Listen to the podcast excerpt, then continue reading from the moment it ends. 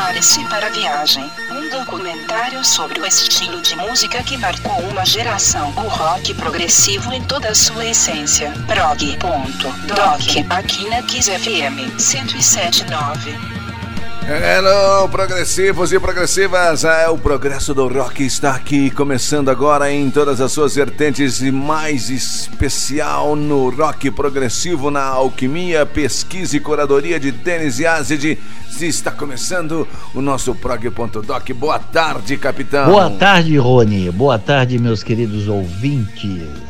Vamos lá para mais um Super Prog Doc. Diga aí, ficha técnica. Meu nome é Denis Yazdi e sob o patrocínio da Cinestec Componentes Eletrônicos, vamos dar início ao melhor programa de rock progressivo que seus ouvidos podem escutar neste Brasil afora. É ou não é, Rony? Vamos mandar bala hoje? Vamos mandar bala. E o que, que você separou para este programa? Este programa eu fiz da seguinte maneira: eu perguntei para o Santo Google quais as melhores músicas de rock progressivo e ele me listou um montão. E eu peguei cinco músicas das primeiras 50 músicas que ele me ofereceu. Bem, a maioria eu já toquei aqui nesse programa. Então eu escolhi cinco bem diferentes. Bom, nem, nem tanto, nem tanto, mas vai ser bem legal. É ou não é, Roy? Boa, Santo Google. Vamos ver o que, que ele nos reservou aí. Muitas surpresas, eu acredito. Vamos de cara, qual é a primeira que você escolheu? Baseada nesta pesquisa do oráculo. Bem, então para começar este eclético programa, a primeira música vai ser dos Beatles. Isso mesmo, um rock progressivo do disco clássico dos Beatles.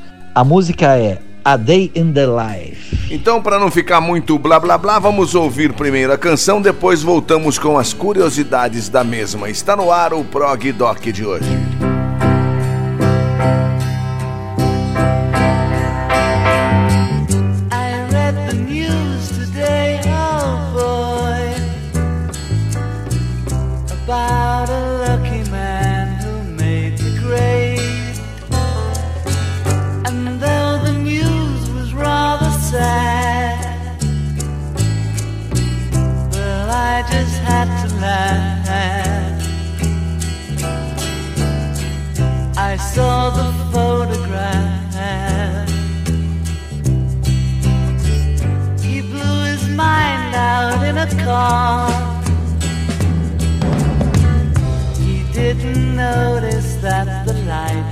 shame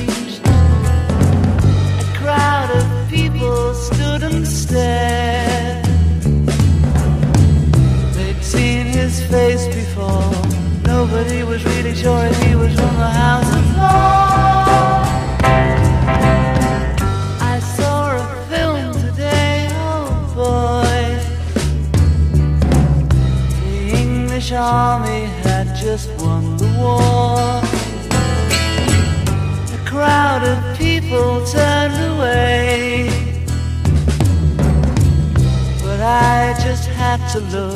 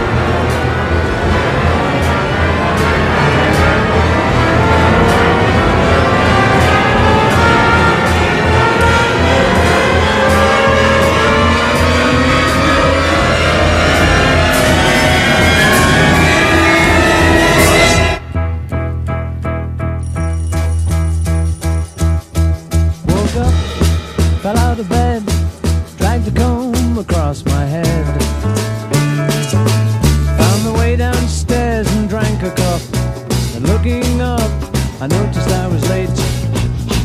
Found my coat and grabbed my hat. Made the bus in seconds flat. Found my way upstairs and had a smoke.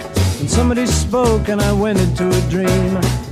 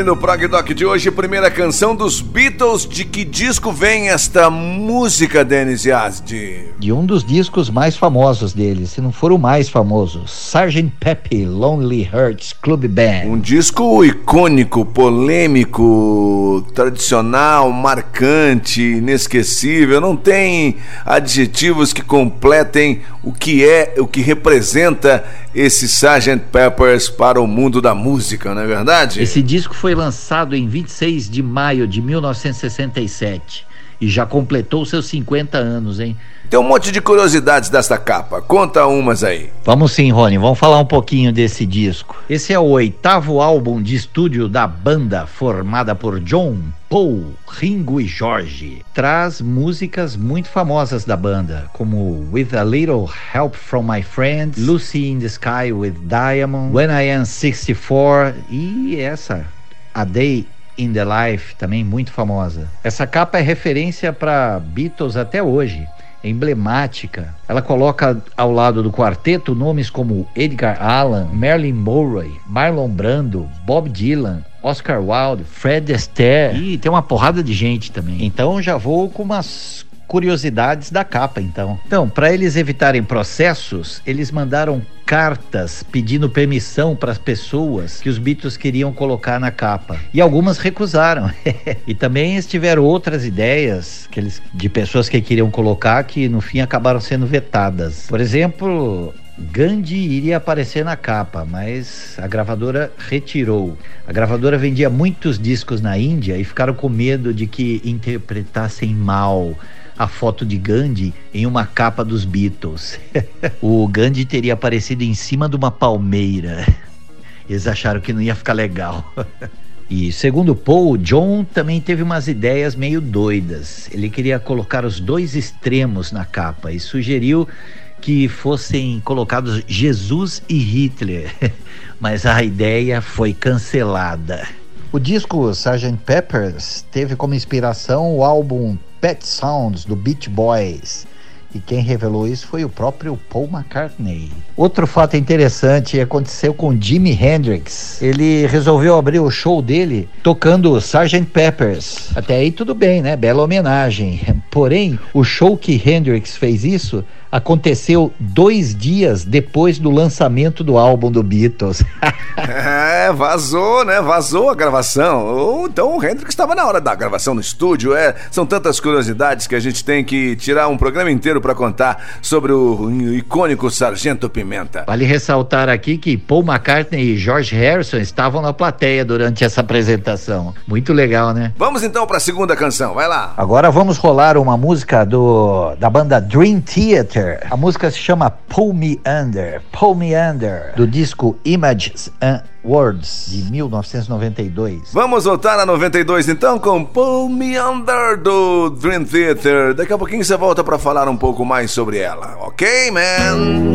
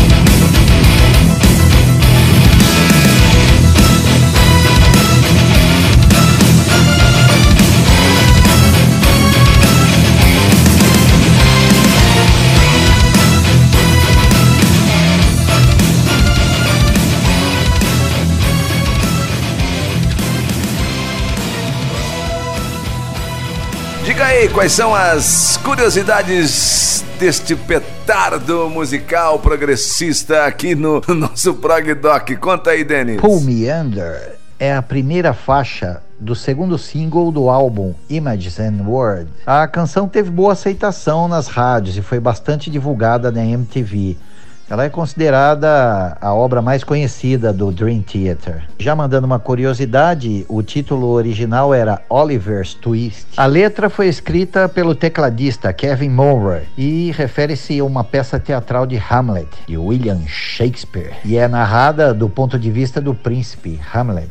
A letra conta o desejo de Hamlet se vingar pela morte de seu pai, à custa de sua própria sanidade. Inclusive, no final da música, o vocalista James Labrie canta um trecho que é diretamente retirado da peça Hamlet. Outra curiosidade é que essa música vocês vão achar no jogo Guitar Hero World Tour.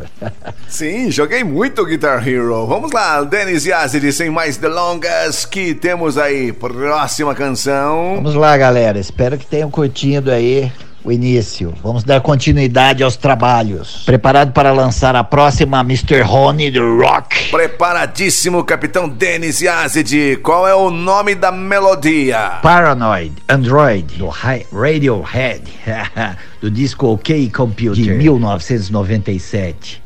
Ok Computer, Radiohead, cara, esse é um álbum fundamental, indispensável para quem quer entender um pouco mais sobre o rock deste milênio. Manda bala aí, Rony. Vamos ouvir e daqui a pouquinho você volta falando mais curiosidades sobre o Radiohead.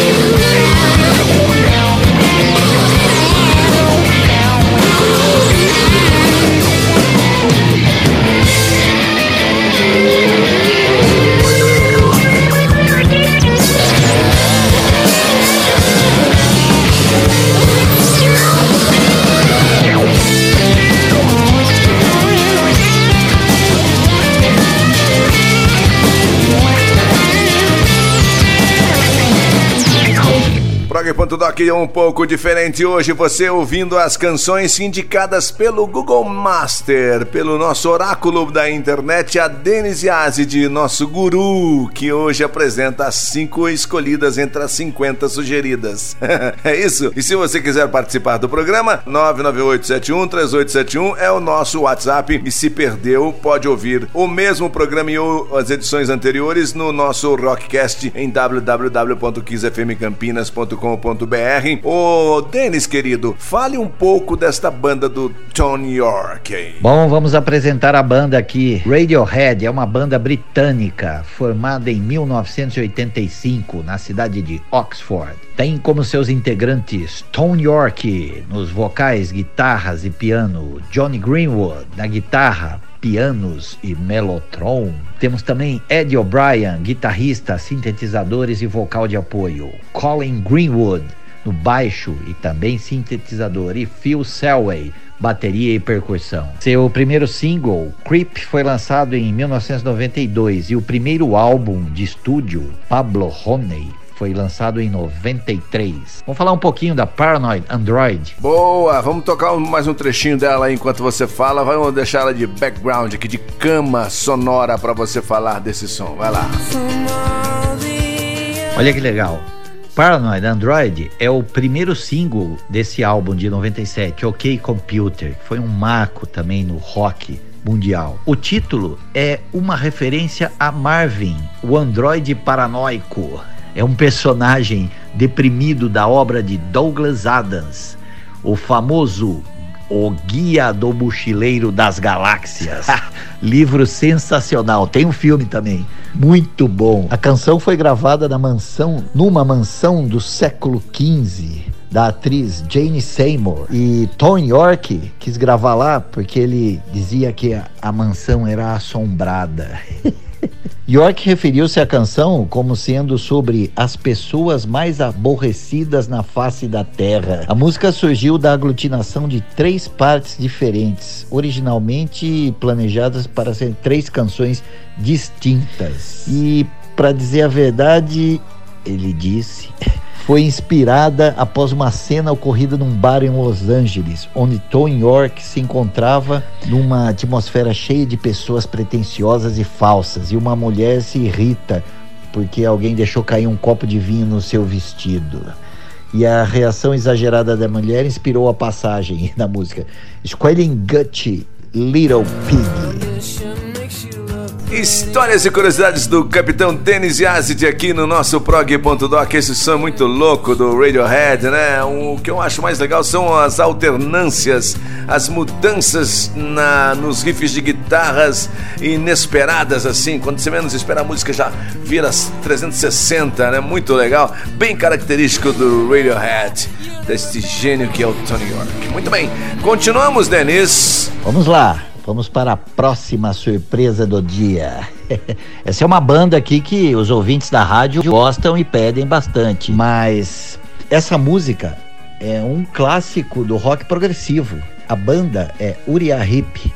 A música Circle of Hands do disco Demons and Wizards de 1972. Boa! Uriah Heep, sim, aqui no Prog.doc. Vamos ouvir a canção e daqui a pouquinho, antes de você entrar nos detalhes, eu quero que você volte e fale mais sobre esse som, tá bom? Aqui na Kiss FM 107.9 Prog.doc.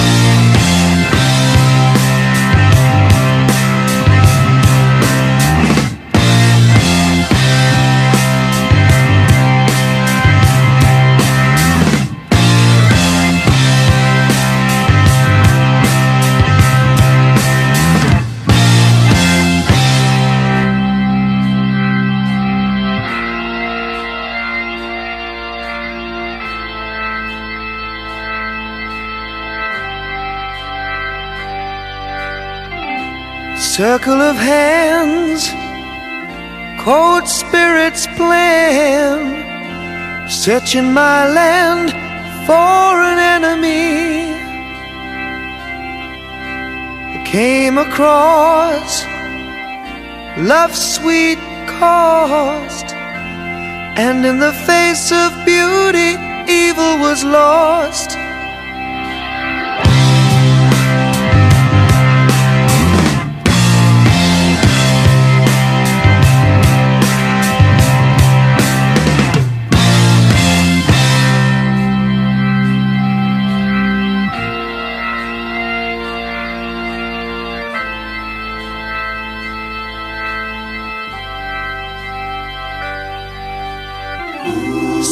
Full of eyes, minds full of lies, black from their cold hearts down to their graves.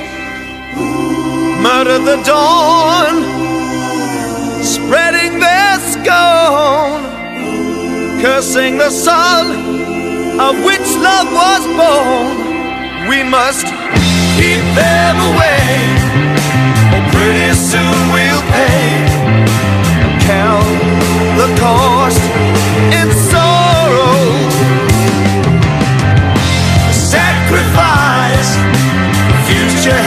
its price.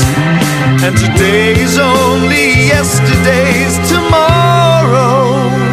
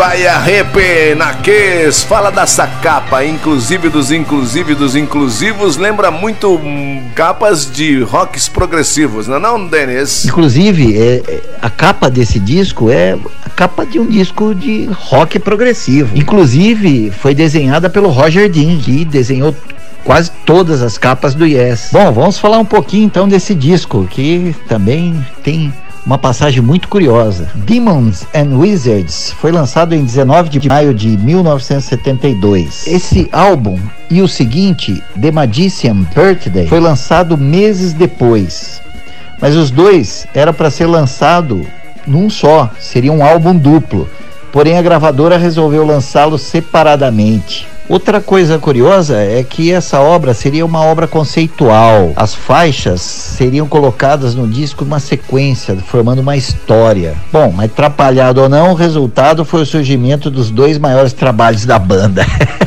não tem nada ligado. Ia ser bem legal, né, Rony? Pô, bem legal. Imagina aí um álbum duplo do Uriah eh, quer dizer, os dois melhores álbuns compilados num só, é fantástico pros fãs, né? Ia ser um descasso como The Wall, The Lamb Lies Down on Broadway, umas novelas assim. Agora a galera conhece bastante essa banda, mas para quem quer saber mais, conta algumas coisinhas dela aí, Dennis. Uriah Heep é uma banda britânica que se formou no final dos anos 60. Mas ela foi mais pro lado do metal mesmo, né, que é bem mais conhecido ela foi comparada e, e nasceu junto, ao lado das bandas que era Led Zeppelin, Deep Purple e Black Sabbath na época. Mas ela não deslanchou tanto porque ela não fez sucesso nos Estados Unidos, apesar de um grande sucesso na Europa. Doido, né? Lançou 24 álbuns de 1970 a 2014. Boa, partindo para os finalmente e para fechar o seu top 5 de hoje, Yazid. E para fechar a minha sequência de cinco músicas escolhidas ali, vamos pôr uma super clássica, Bohemian Rhapsody.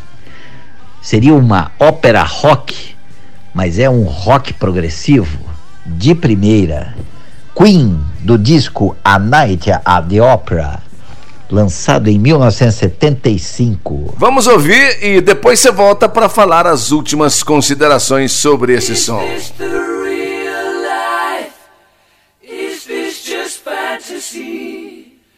Caught in a landslide, no escape from reality. Open your eyes. Look up to the skies and see. I'm just a poor boy. I need no sympathy. Because I'm easy come, easy go. Little high, little low. Any the wind blows doesn't really matter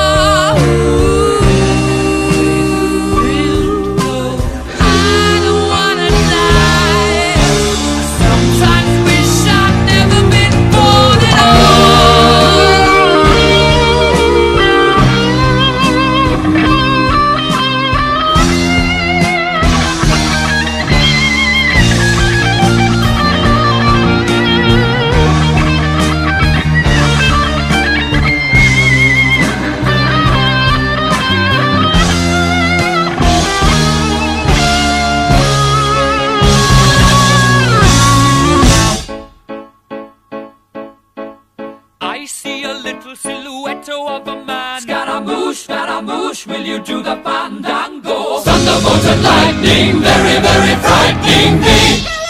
Galileo, Galileo, Galileo Figaro. Magnifico! I'm just a poor boy, nobody loves me. He's just a poor boy from a poor family, sparing his life from this monstrosity. Easy come, easy go, will you let me go? Bismillah! No, we will not let you go. Let him go! Bismillah! We will not let you go. Let him go! Bismillah! We will not let you go. Let me go! We'll not let you go. Let me go! We'll not let you go. Let me go! Oh, mamma mia, mamma mia! Mamma mia, let me go! Beelzebub has a devil put aside for me, for me, for me.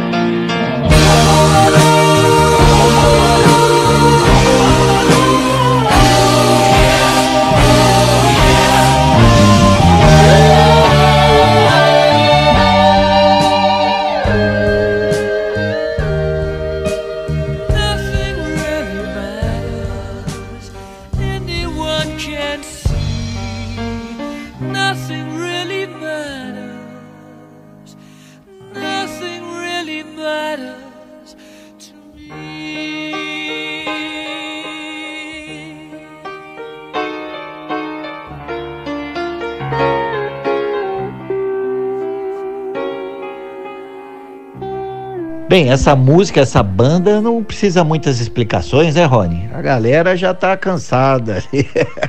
Mas vou contar algumas curiosidades aqui, relembrar algumas coisas, pode deixar.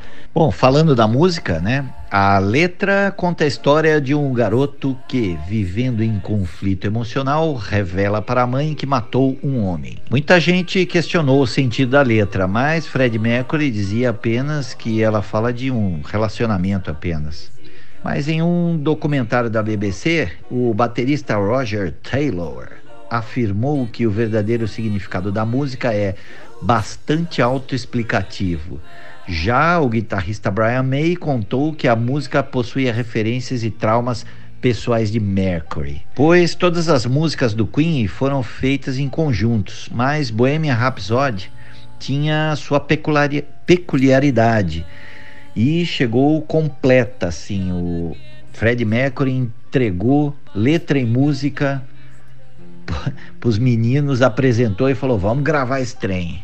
E é uma música que ele estava compondo há anos. Ele disse que desde os anos 60 ele está escrevendo isso aí. E para gravar também foi uma dificuldade. Bom tudo a gente viu no filme mas tinha algumas coisinhas a mais algumas curiosidades a mais. Por exemplo na época, uma mesa de som tinha só 24 canais, né? Era a maior que tinha. Mas Fred disse que não era suficiente e, não satisfeito em completar os 24 canais, continuou gravando outros takes por cima, fazendo overdubs, até chegar naquilo que ele tinha em mente. Foram mais de 180 overdubs e oito lotes de fitas, e que seriam suficientes para gravar dois álbuns inteiros.